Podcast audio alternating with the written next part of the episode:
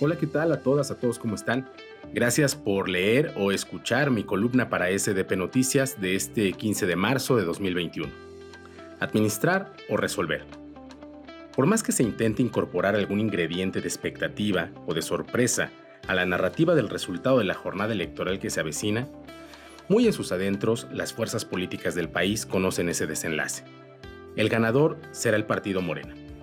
No es exceso de optimismo de parte de su militancia y dirigencia, ni derrotismo de sus adversarios, pero tampoco se requieren dotes adivinatorios. Se trata de la consecuencia y consecución de un proceso social. Así que si es usted simpatizante o militante como yo, no eche campanas al vuelo, y si es opositor, pues no haga hígado. La mayoría de los espacios los ganará Morena, es la realidad. Puede que haya duda sobre los números finales, la especulación sobre si serán 13 u 11 gubernaturas es lo más llamativo de la discusión nacional, pero nadie en su sano juicio piensa o afirma que el partido en el poder obtendrá dos o tres de estos espacios. Lo mismo sucede con las mayorías legislativas locales, donde la discusión se centra en la obtención o no de mayorías simples o calificadas. Con las presidencias municipales genera cierto morbo cuáles podría perder o ganar Morena, pero hay un consenso en que, en números totales, será el que más espacios obtenga.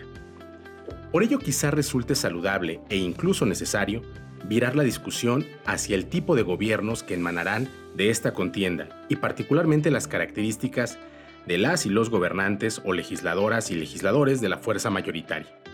En gran medida se repetirá el fenómeno 2018. Es innegable que quienes contiendan por el morenismo se beneficiarán del arrastre y popularidad del presidente, sin embargo, no hay certeza de que emulen su forma de gobernar. En torno a los encargos de elección popular hay una gran vanidad, espacios rodeados de salameros que de forma común distorsionan la realidad de gobernantes o legisladores, aparatos que incluso separan a quienes son responsables de la transformación de la vida cotidiana de la ciudadanía, de la propia ciudadanía y de la realidad misma.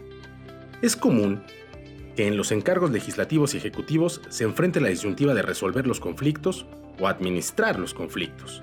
Es tristemente común que haya quienes pretendan ser presidentes o presidentas municipales para no gobernar, o legisladores o legisladoras para no legislar, es decir, para formar parte de una clase que dice gobernar, pero que en realidad solo administra los problemas.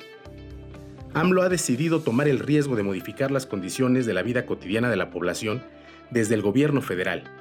¿Cuántos y quiénes pueden decir lo mismo desde los espacios que ocupan o pretenden ocupar.